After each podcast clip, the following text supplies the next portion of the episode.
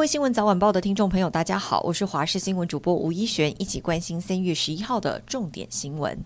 世界棒球经典赛昨天晚间，中华队跟意大利展开了一场激烈的角逐，最终中华队以十一比七的成绩击败了对手，收下经典赛首胜。比赛一开始，中华队发挥打击力，一局下林子伟在二出局之后一棒将球拉出右外野大墙，阳春全垒打，让中华队一比零领先。但下半局轮到意大利反击，被二比一反超，两军你来我往，你一拳我一拳，不断互爆对方。接着张玉成在六局敲出了追平比数两分炮，吉利吉捞巩冠七局补上了扩大领先差距的三分弹，拉开比数。最后比赛在九局上提前结束，台湾队中场以十一比七拿下胜利，终结经典赛跨界的七连败。三月二十号开始，感染新冠肺炎不再通报为法定传染病，意味新冠肺炎轻症确诊者不再符合防疫险的理赔条件。政策调整对于因防疫险理赔大失血的产险业而言，终于盼到好消息。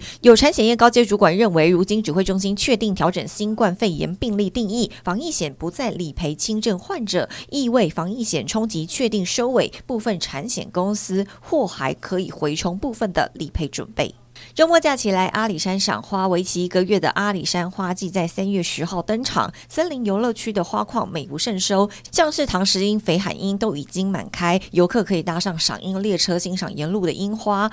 而樱王染井吉野樱目前含苞待放，预计三月下旬就会盛开。另外，梅山乡瑞里村的紫藤花也绽放，在阿里山一百六十六县道上有多达二十处的赏花景点，让游客可以一整天都沉浸在紫色浪漫中。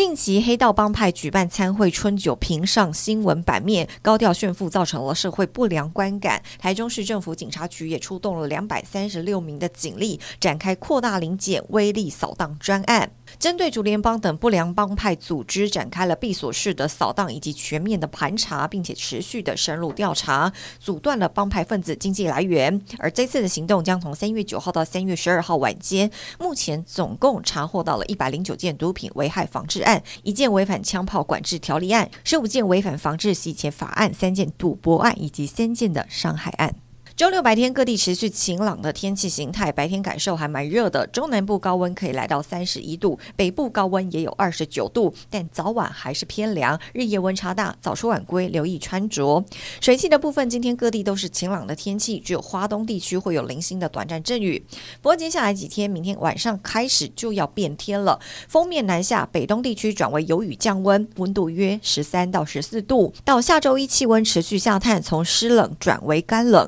下下周二三清晨是最冷的时间点，部分平地最低气温将下探八度，提醒您要留意天气变化。